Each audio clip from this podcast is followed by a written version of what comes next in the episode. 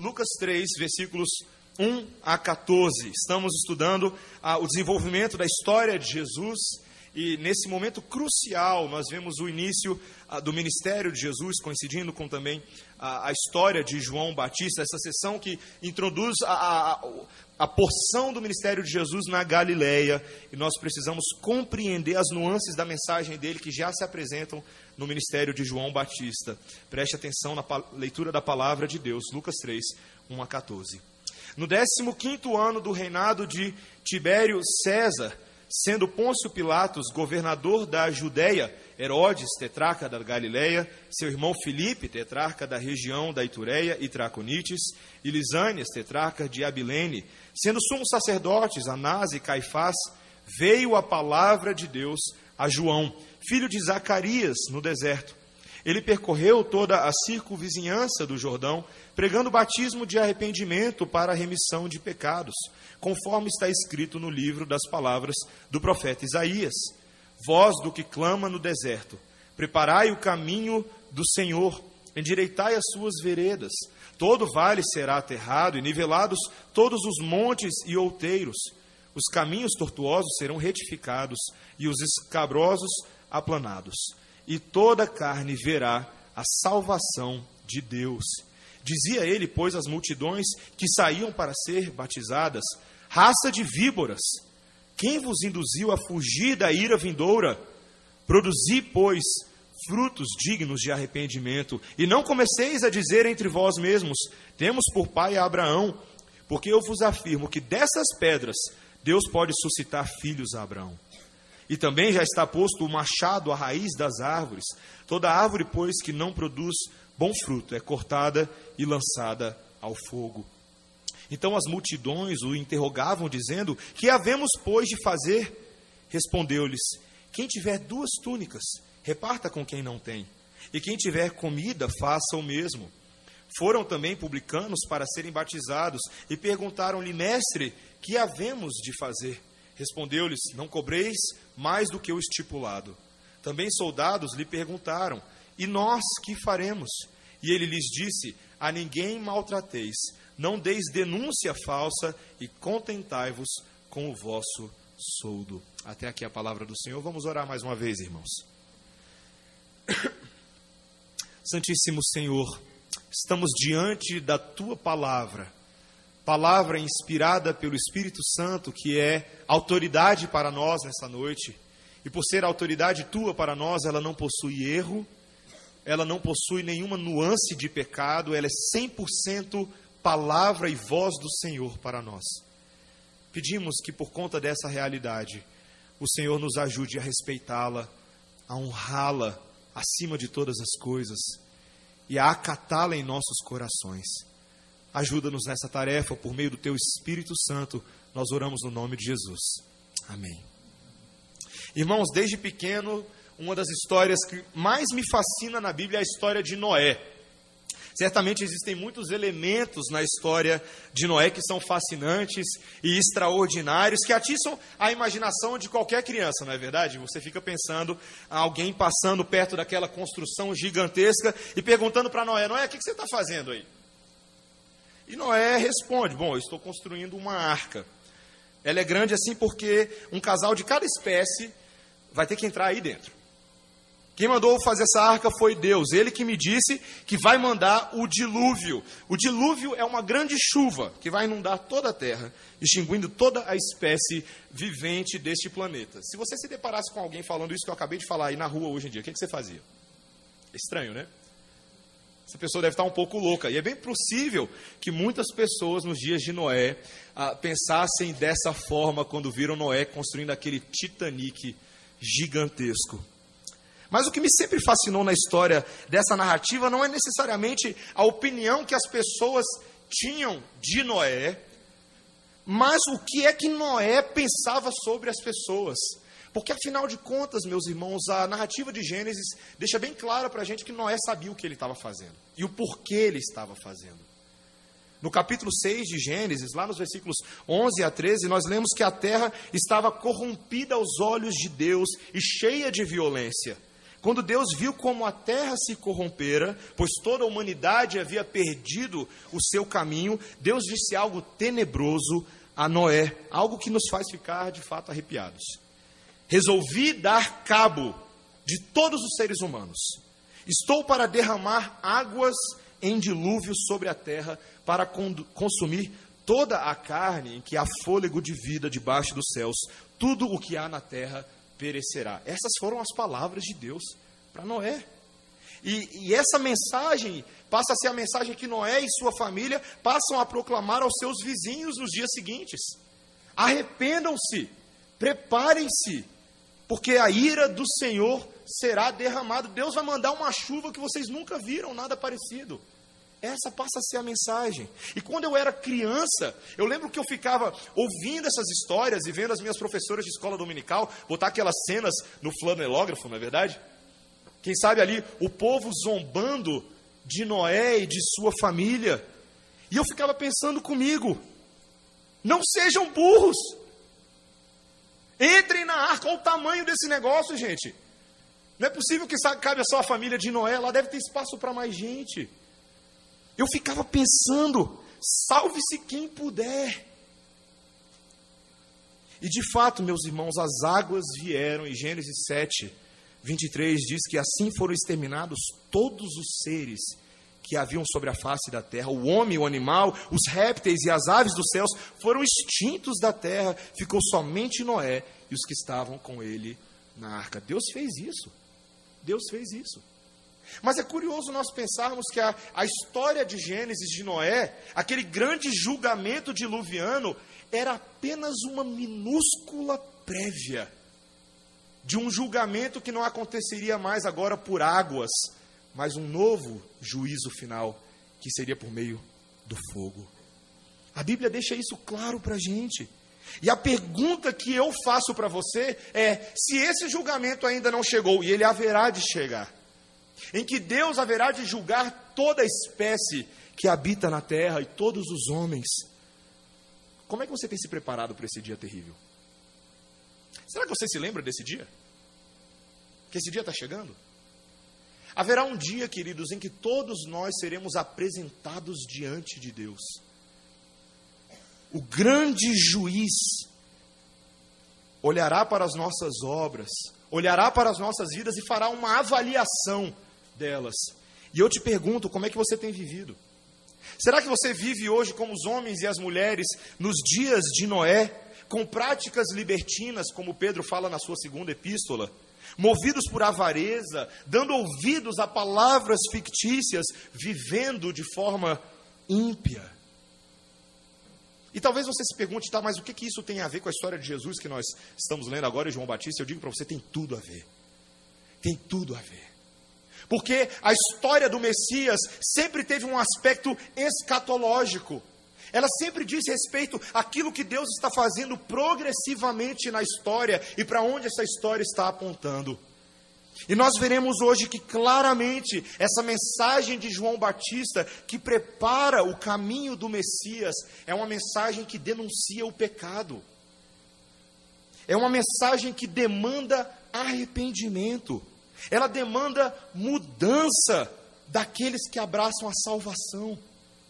Essa é a mensagem que antecede a própria vinda do Messias, como nós veremos aqui. E essa é a mensagem de Deus para nós hoje, para mim e para você. Nós devemos nos preparar, irmãos. O título do sermão hoje é Prepara-te. É um alerta. É um alerta que o Senhor quer nos trazer nessa noite. E nós veremos esse alerta em três partes. A primeira parte é um cumprimento, depois uma advertência e depois uma exigência. A primeira coisa que nós veremos é que esse mensageiro do Messias preparou o caminho da salvação. Nós veremos isso dos versículos 1 a 6. Depois nós veremos uma advertência em que o nosso pecado é denunciado e o juízo vindouro é anunciado também.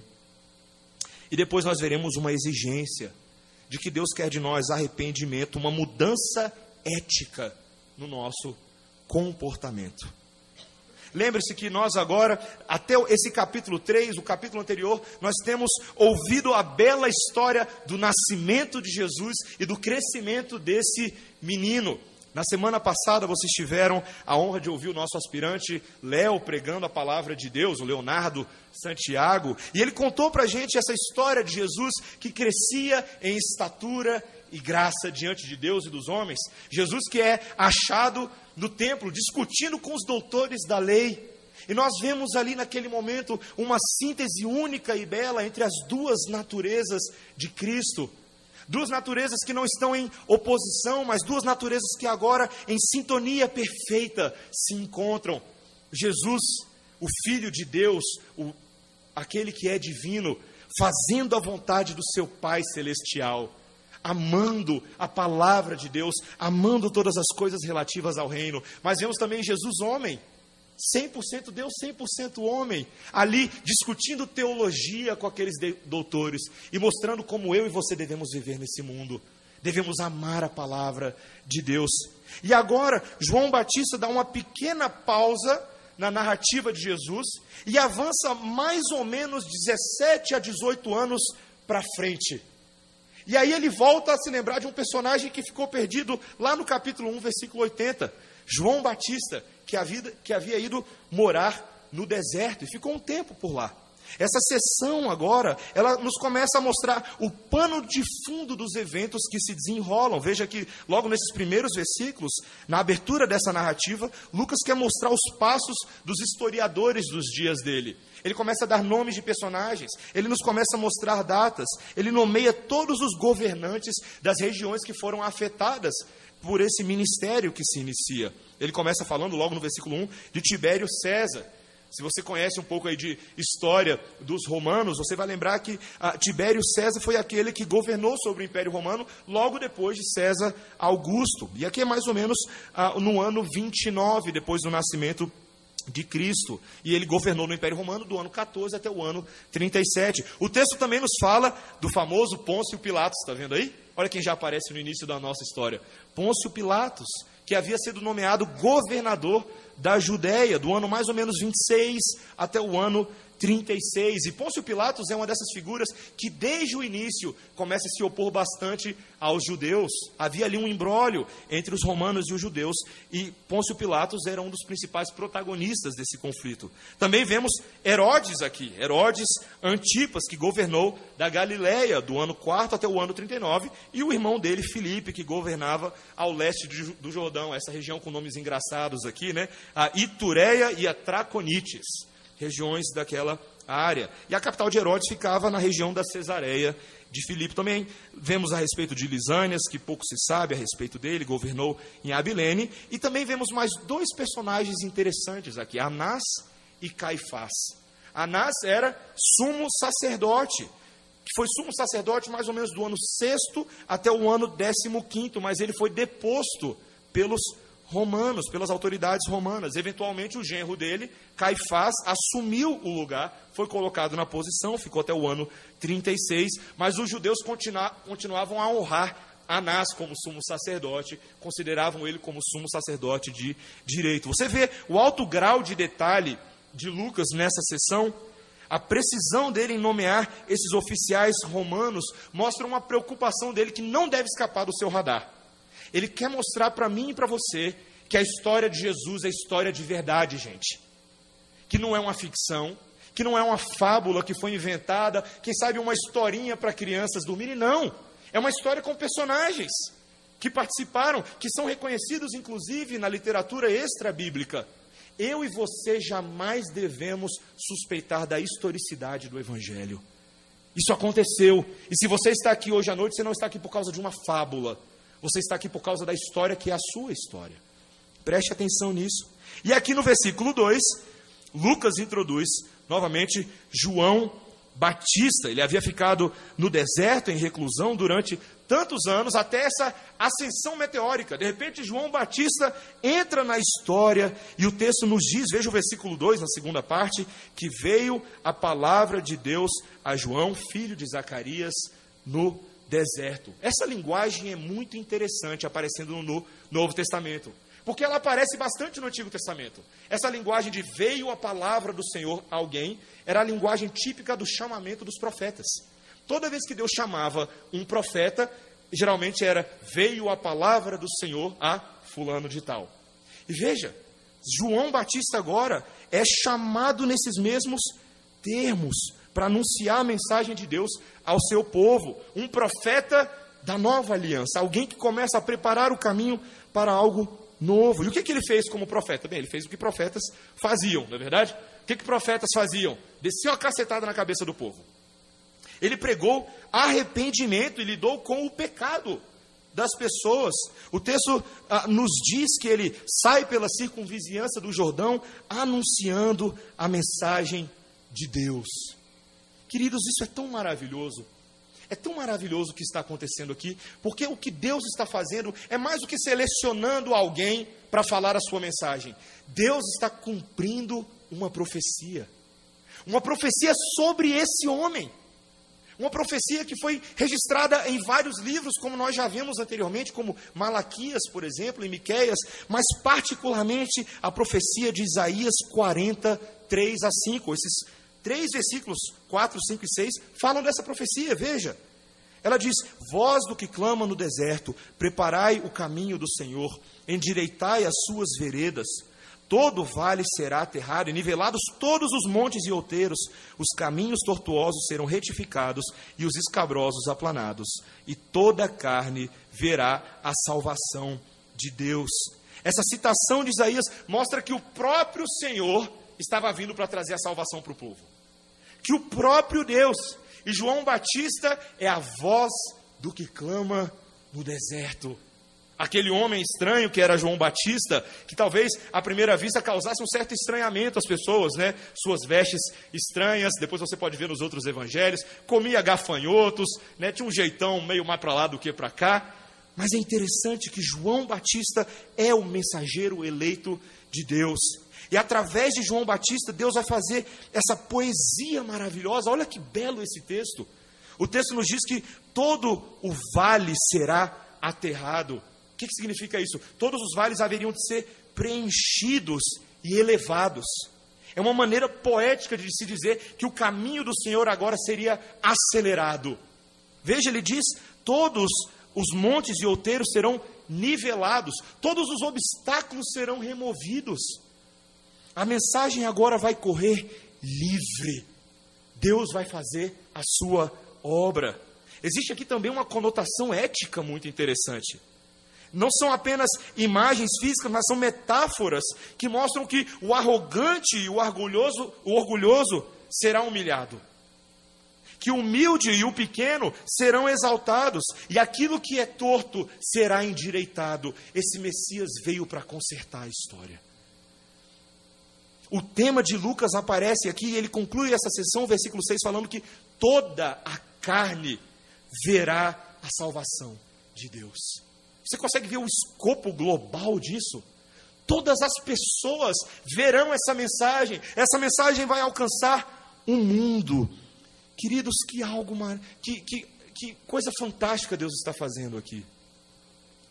Porque, perceba, ao ativar esse ministério profético de João Batista, Deus estava fazendo algo absolutamente incrível. Lembre-se que a palavra do Senhor não havia chegado a qualquer profeta por proclamação pública desde Malaquias. Desde Malaquias. Há cerca de 460 anos antes de Cristo. Depois de um silêncio de cerca de 460 anos, Deus mais uma vez está falando ao seu povo. Meu irmão, minha irmã, isso deveria fazer você e eu adorar o Senhor adorar para valer. Sabe por quê? Porque Deus não abandonou o seu povo, meus irmãos. Deus não abandonou o seu povo no silêncio do pecado deles, na desesperança em que eles estavam, não. A voz de Deus, a palavra de Deus, aquela que clama do deserto, invadiu a existência dos homens. Eles foram mais uma vez alcançados. Deus agora aquece o nosso coração com essas promessas divinas. E eu peço a você hoje à noite que você ouça a voz do seu Criador. Ouça a voz do seu Criador. Isso acontece na nossa caminhada diária todos os dias. Eu e você, muitas vezes, sentimos um certo silêncio da parte de Deus, não é verdade? Na nossa experiência complicada de se viver nesse mundo, muitas vezes nos sentimos abandonados à nossa própria sorte, cheios de pecados que se acumulam dia após dia, mas eu quero te lembrar nessa noite de que a voz de Deus, proclamada a partir da palavra e deste púlpito, te alcança no seu silêncio. Te alcança no seu silêncio. De que você não está só, de que Deus não nos abandonou, de que Ele está cumprindo os seus propósitos e de que nós somos parte dele, parte dessa história. Essa é a primeira coisa que nós queríamos ver, meus irmãos. Deus está cumprindo suas profecias. O mensageiro do Messias está preparando o caminho da salvação. Mas agora, no nosso segundo ponto, nós veremos que ele traz, esse mensageiro traz uma advertência profética. Como é que foi que João Batista preparou o caminho do Messias? Veja, o versículo 3 diz: Ele percorreu toda a circunvizinhança do Jordão, pregando batismo de arrependimento para remissão de pecados. Ah, o fato é, meus irmãos, que a fama de João Batista começou a se espalhar. O povo ficou sabendo que tinha um cabra lá no deserto, falando de uma maneira diferenciada, e as multidões agora começam a se dirigir ao deserto, judeus e gentios, e todos os tipos de pessoa. E a mensagem de João Batista é uma mensagem de um, um batismo de arrependimento, cujo objetivo, o texto fala, era a remissão dos pecados. O que, que significa isso? Batismo de arrependimento. Talvez você não saiba de onde veio essa ideia de batismo, né? Mas o batismo era um rito de purificação em várias religiões. Parece que nesse momento os judeus usavam o tal batismo prosélito. Era uma cerimônia para limpar os novos convertidos. Né? Ah, muitas vezes os judeus enxergavam os gentios como aqueles que eram contaminados na sua essência. Então, eles faziam esse batismo para purificar aqueles que queriam se tornar judeus. Então, vamos supor que você era um gentio naquele dia. Aí você fala assim: hum, eu gosto do povo de Deus, eu quero me tornar um judeu. O que você tinha que fazer? Batizar. Você tinha que fazer esse batismo, que ele era simbólico dessa aceitação no povo de Deus. Então, os gentios deveriam ser batizados. O problema o diferencial dessa prática de João Batista é que ele não estava batizando gentios, mas ele estava aplicando isso aos próprios judeus, uma cerimônia que eles julgavam ser apropriadas apenas para os gentios. João Batista já estava fazendo algo um pouco diferente. E essa mensagem de João Batista era essa essa prática de João Batista era acompanhada de uma mensagem muito dura, irmãos. Bota dura nisso. Olha o que o versículo 7 nos mostra.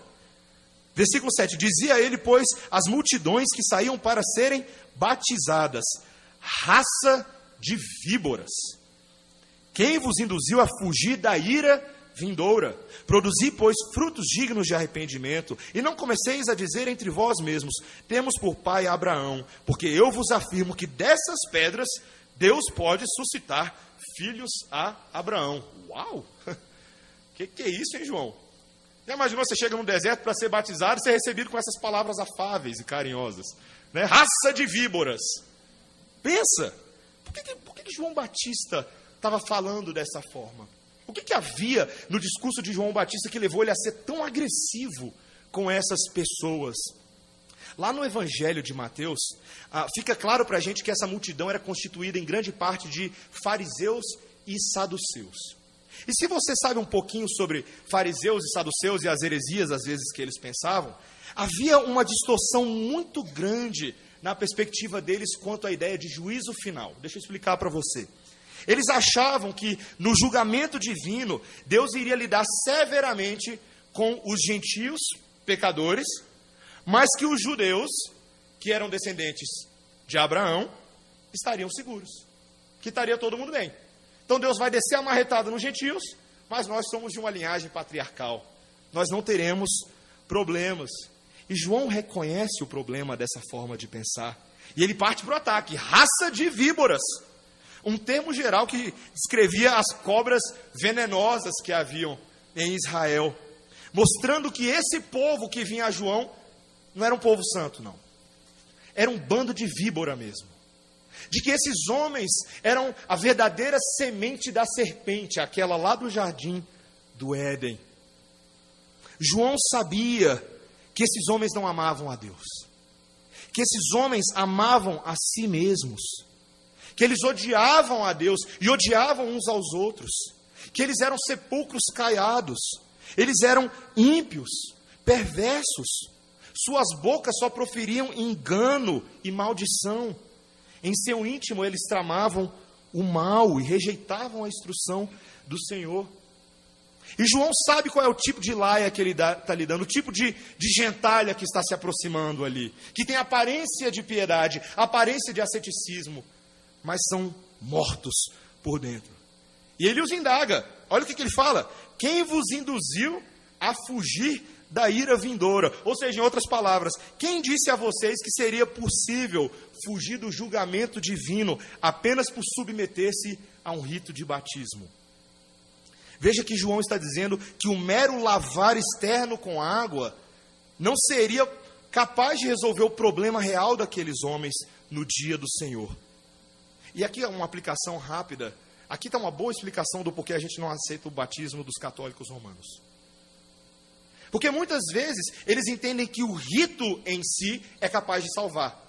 Aquilo que eles entendem como regeneração batismal, talvez alguns de vocês já tenham vindo do contexto católico, sabe que batiza a criança para quê? Para salvar logo, não é verdade?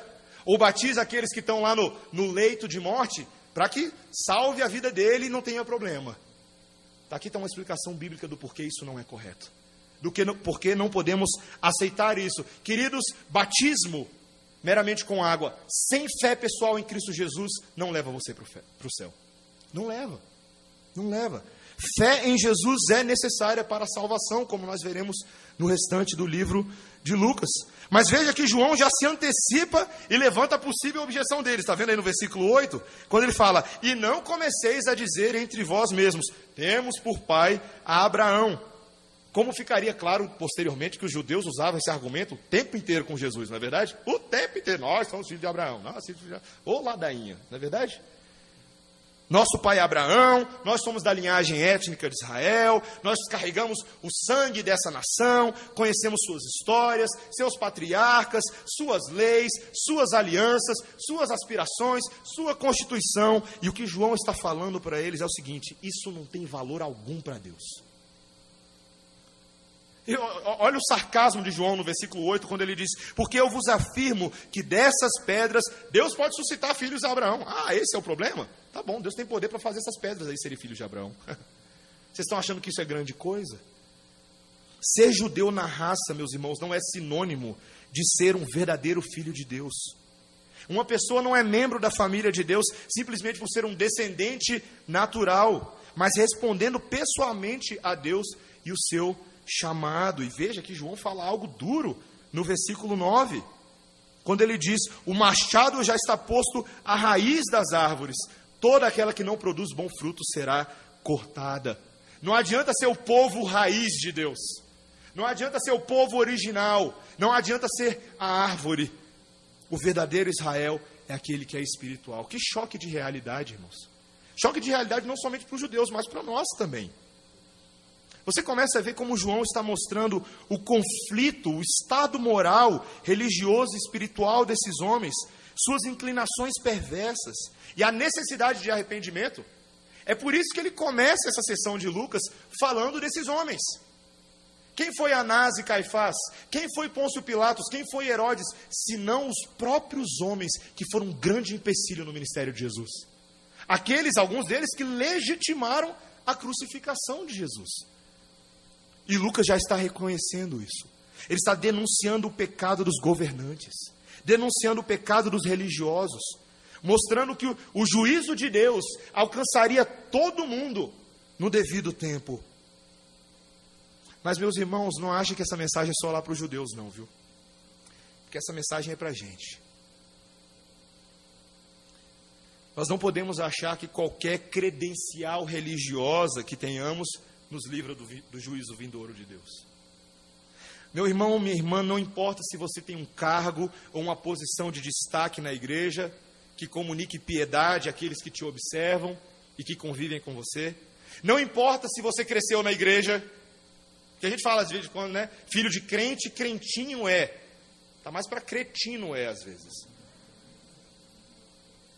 Não importa se você tem uma vida ética, exemplar aos seus próprios olhos, se você é um trabalhador honesto, se você é um pagador de impostos pontual, se você é um motorista pacato, não fecha ninguém mais de duas vezes por semana, se você é um pai ou uma mãe dedicado, se você é um filho estudioso, não importa se você pensa que você é uma espécie de, de bom samaritano, não é verdade? Que faz o bem a todo mundo, que dá esmola aos pedintes no semáforo, que aos finais de semana participa de iniciativas de ação social nas regiões carentes do DF, que utiliza o seu Facebook e o seu Instagram para defender as causas sociais dos excluídos e esquecidos. Ou mesmo, não importa se você se considera apenas uma pessoa que não faz mal a ninguém totalmente inofensivo no seu canto, uma pessoa sem grandes ambições, modesta, vivendo um dia após o outro, não quer ser uma celebridade, não quer ser famoso. Meus irmãos, a sua justiça e a minha justiça própria vão nos levar para o inferno do mesmo jeito. Porque a nossa justiça é incapaz de cobrir a multidão dos nossos pecados contra Deus. Conta a história que um um pescador tinha planejado uma viagem de pesca especial por vários meses. Ele fez uma lista de todos os itens essenciais que ele precisava para essa grande pescaria que ele ia fazer. Ele ia riscando a lista dele, cada um desses itens. Né? Ele levou o carro ao mecânico para fazer a revisão, trocou o óleo, fez a troca do filtro de ar, né? deixou tudo certinho, todos os seus compromissos estavam sob controle, estava tudo pronto, abasteceu a, a dispensa de casa para a mulher, para os filhos não passarem fome em casa, deixou todo mundo bonitinho lá, e aí o dia tão esperado chegou, ele avidamente se despede dos seus filhos, da sua mulher, entra dentro do carro, pé na estrada, vamos pescar. Chega na sua cabana de pescaria, ali já um pouco uh, tarde, já de noite, colocou o alarme para as quatro horas da madrugada, respeitando o horário de verão, é claro, né? E só então foi dormir, sonhando com os peixes que pescaria no outro dia. Quatro horas da manhã, quando o alarme toca, assim que toca, ele levanta de um pulo, engole o café da manhã dele, mal tira a casca do ovo, come o bacon, aquele negócio todo, entra no carro, vai para o lago, e quando chega lá no lago, já vê o barquinho pronto, todo feliz, desamarra a corda que prende no cais, ajeita a vara, ajeita a sua posição, coloca o boné, abre a mochila, tira a caixa do peixe de iscas, e então, quando ele abre a caixa, não tem isca nenhuma. Que surpresa desapontadora. Meus irmãos, é exatamente assim que muitas pessoas se preparam para o dia do juízo final. Aos seus olhos, a sua vida está toda ajeitadinha. Está tudo bonitinho. Pode vir em viagem eterna, estou pronto para a jornada. Mas lhes falta o que é absolutamente central e essencial. Toda aquela parafernália restante é completamente inútil para salvá-los.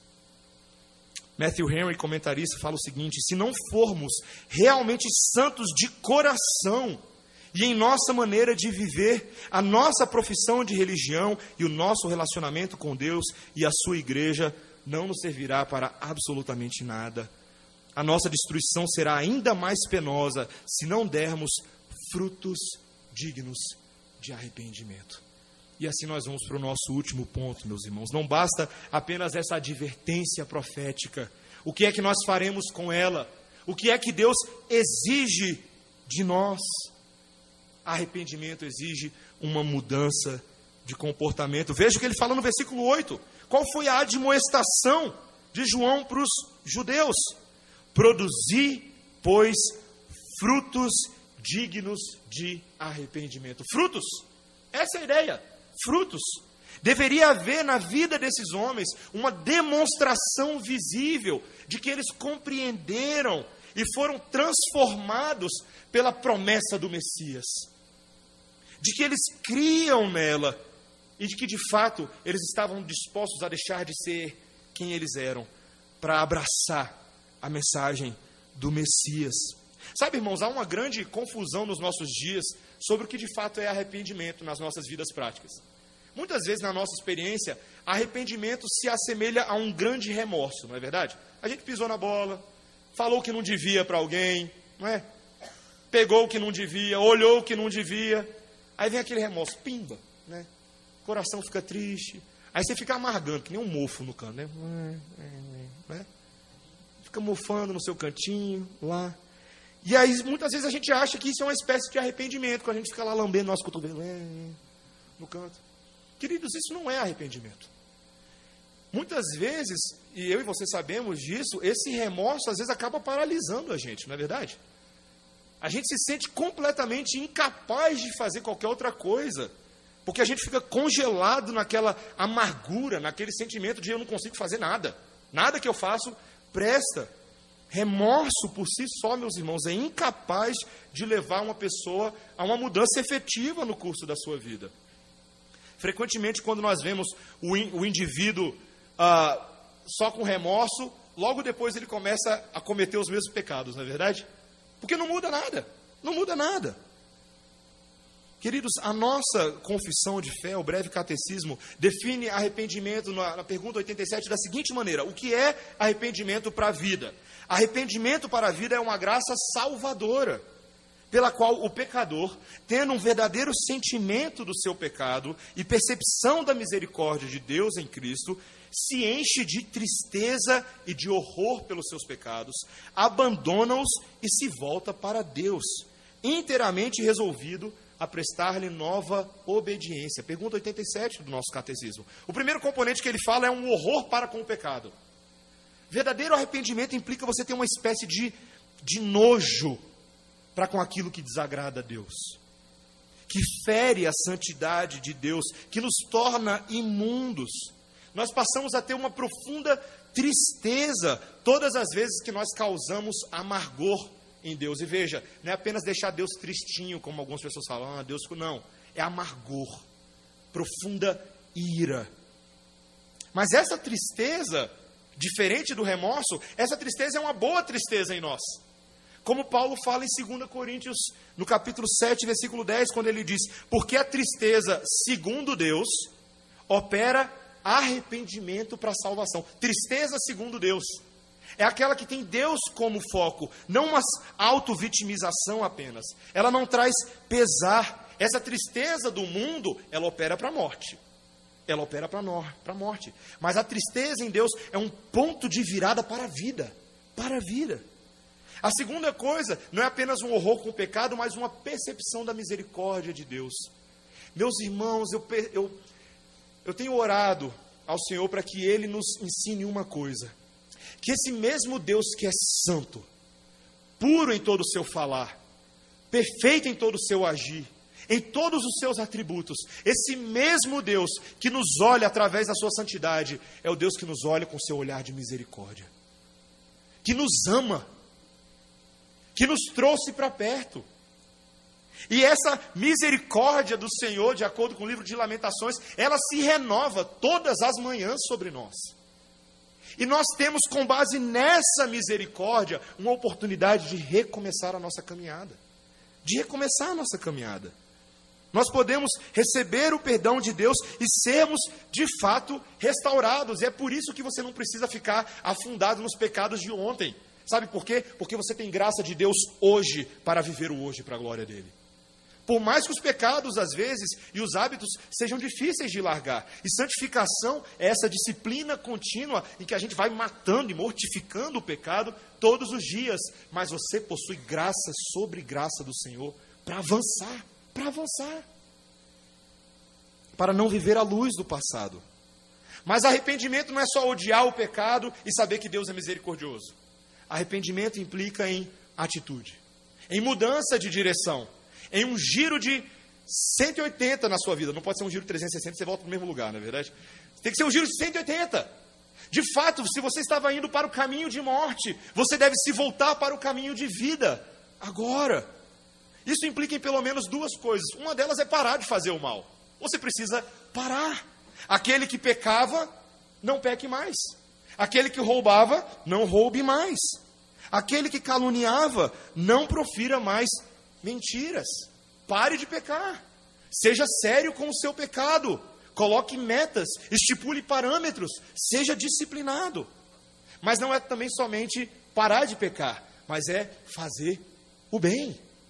Veja, arrependimento não é só ficar parado no seu canto, em casa, e não se mover, porque se você se mover, você vai pecar. Algumas pessoas acham que é isso, viu? Acham que você peca tanto que é melhor você ficar quietinho dentro de casa, sem falar com ninguém, sem mexer com nada, sem abrir o computador, sem ligar a televisão, sem fazer nada, que aí eu não vou pecar. Você vai estar pecando fazendo isso, meu irmão. Porque não é isso que Deus quer de você. Deus quer que você tenha uma vida ativa em boas obras. Veja, verdadeiro arrependimento implica numa nova ética, num novo comportamento. Você substitui o mal pelo bem. E veja, é exatamente assim que João fecha o texto. Olha a proposta dele dos versículos 10 até o versículo 14. Olhe claramente. Ele fala: Então as multidões o interrogavam, dizendo: Que havemos, pois, de fazer? O que, que a gente vai fazer, João? Versículo 11: Respondeu-lhes: Quem tiver duas túnicas, reparta com quem não tem. E quem tiver comida, faça o mesmo. Foram também os publicanos para serem batizados e perguntaram-lhe: Mestre, que havemos de fazer? Respondeu-lhes: Não cobreis mais do que o estipulado. Também soldados lhe perguntaram: E nós o que faremos? E ele lhes disse: A ninguém maltrateis. Não deis denúncia falsa e contentai-vos com o vosso soldo. Ele dá três exemplos. João dá três exemplos. O primeiro, no versículo 11, tem a ver com obras de misericórdia. Compartilhar com o necessitado. Tanto a provisão do corpo, a vestimenta, quanto o alimento e tudo mais que for necessário para ajudar. Sabe, meus irmãos, mais uma vez a palavra do Senhor nos, lembre, nos lembra que há sim espaço para ação social na vida dos crentes. Quando você passa a compreender a maneira como a nossa confissão fala sobre, por exemplo, a guarda do dia do Senhor, qual é, qual é uma das atividades que é mais importantes e mais belas no dia do Senhor? Obras de misericórdia. Obras de misericórdia.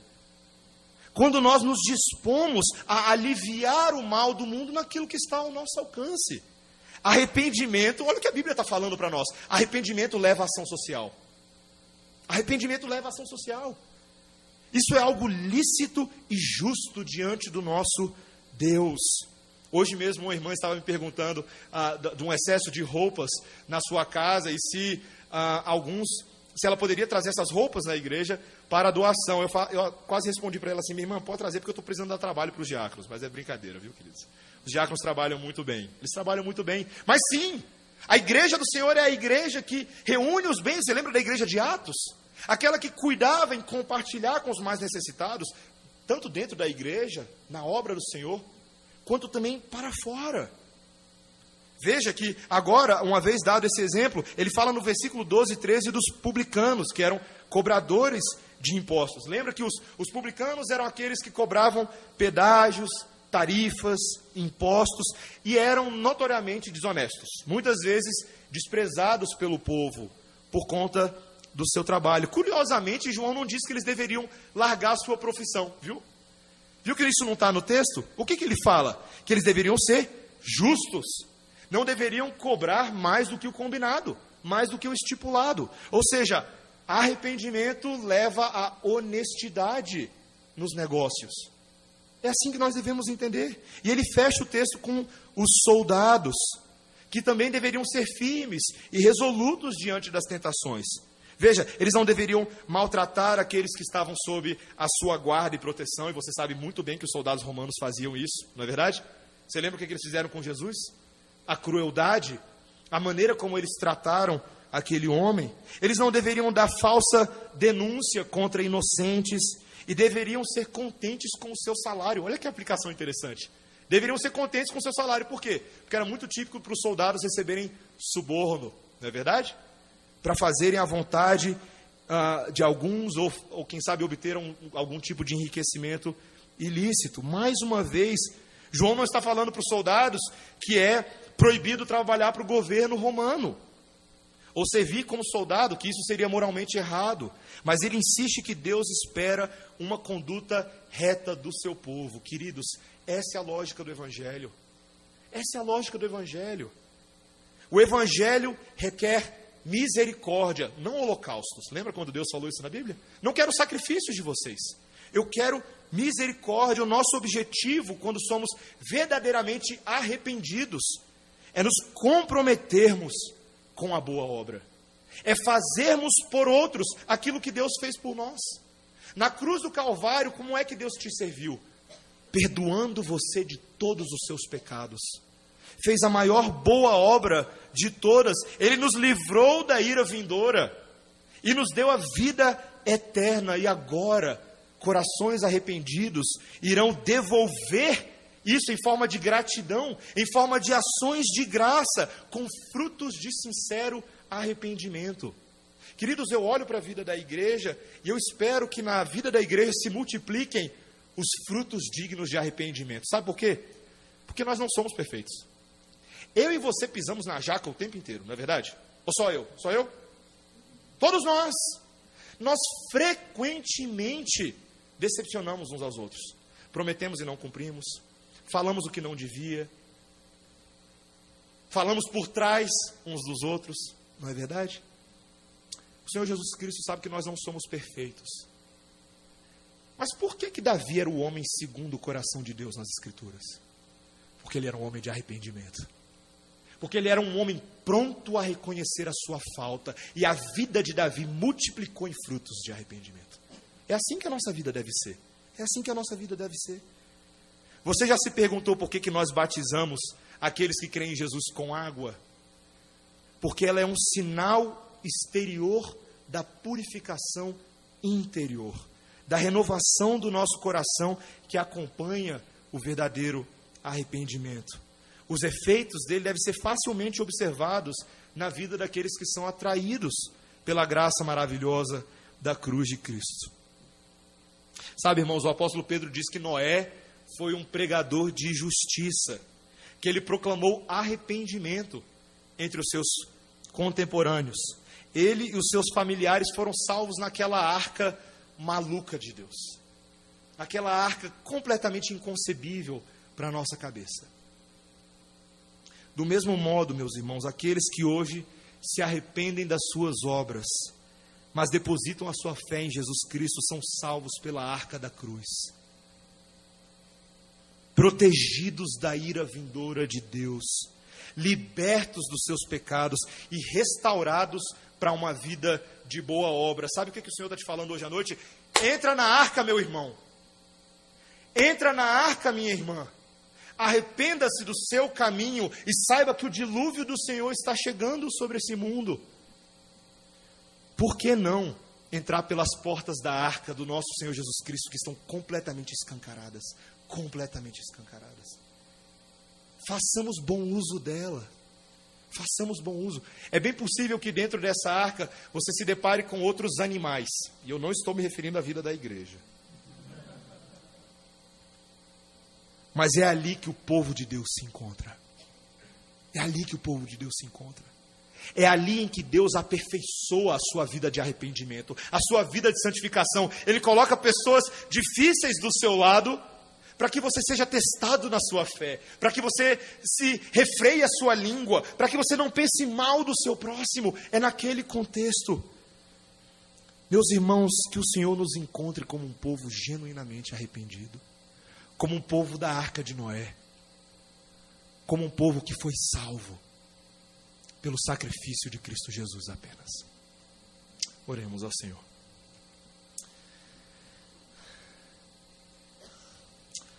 Senhor, nos dirigimos ao Senhor nessa hora diante das palavras duras de João Batista, reconhecendo que tantas vezes nós somos os fariseus e saduceus dessa história. Que tantas vezes, Senhor, não estamos prontos para acatar a tua doce voz, e somos nós que agimos como víboras. Senhor, tem misericórdia de nós. Derrama sobre nós o senso da tua obra, para que nos lembremos o preço pago por Jesus Cristo por causa da nossa tolice. E que uma vez cônscios do sacrifício da cruz, uma vez horrorizados pelo peso do nosso pecado, que o Senhor nos restaure para caminhos de vida. Que sejamos um povo abundante em boas obras, que os frutos de arrependimento sejam vistos em nosso meio Senhor, sabemos que não podemos fazer isso por conta própria, que não há força espiritual em nós. Mas, Senhor, ajuda-nos a recorrer aos meios de graça. Dá-nos o teu espírito, Senhor. Enche-nos com a tua palavra e coloca nas nossas vidas irmãos e irmãs que ombro a ombro conosco nos ajudarão a sermos mais santos como o Senhor é santo. Pedimos que o Senhor faça isso nesse dia, no decorrer da semana e ao longo de todos os nossos dias, na esperança de Cristo Jesus, no nome de quem nós oramos. Amém.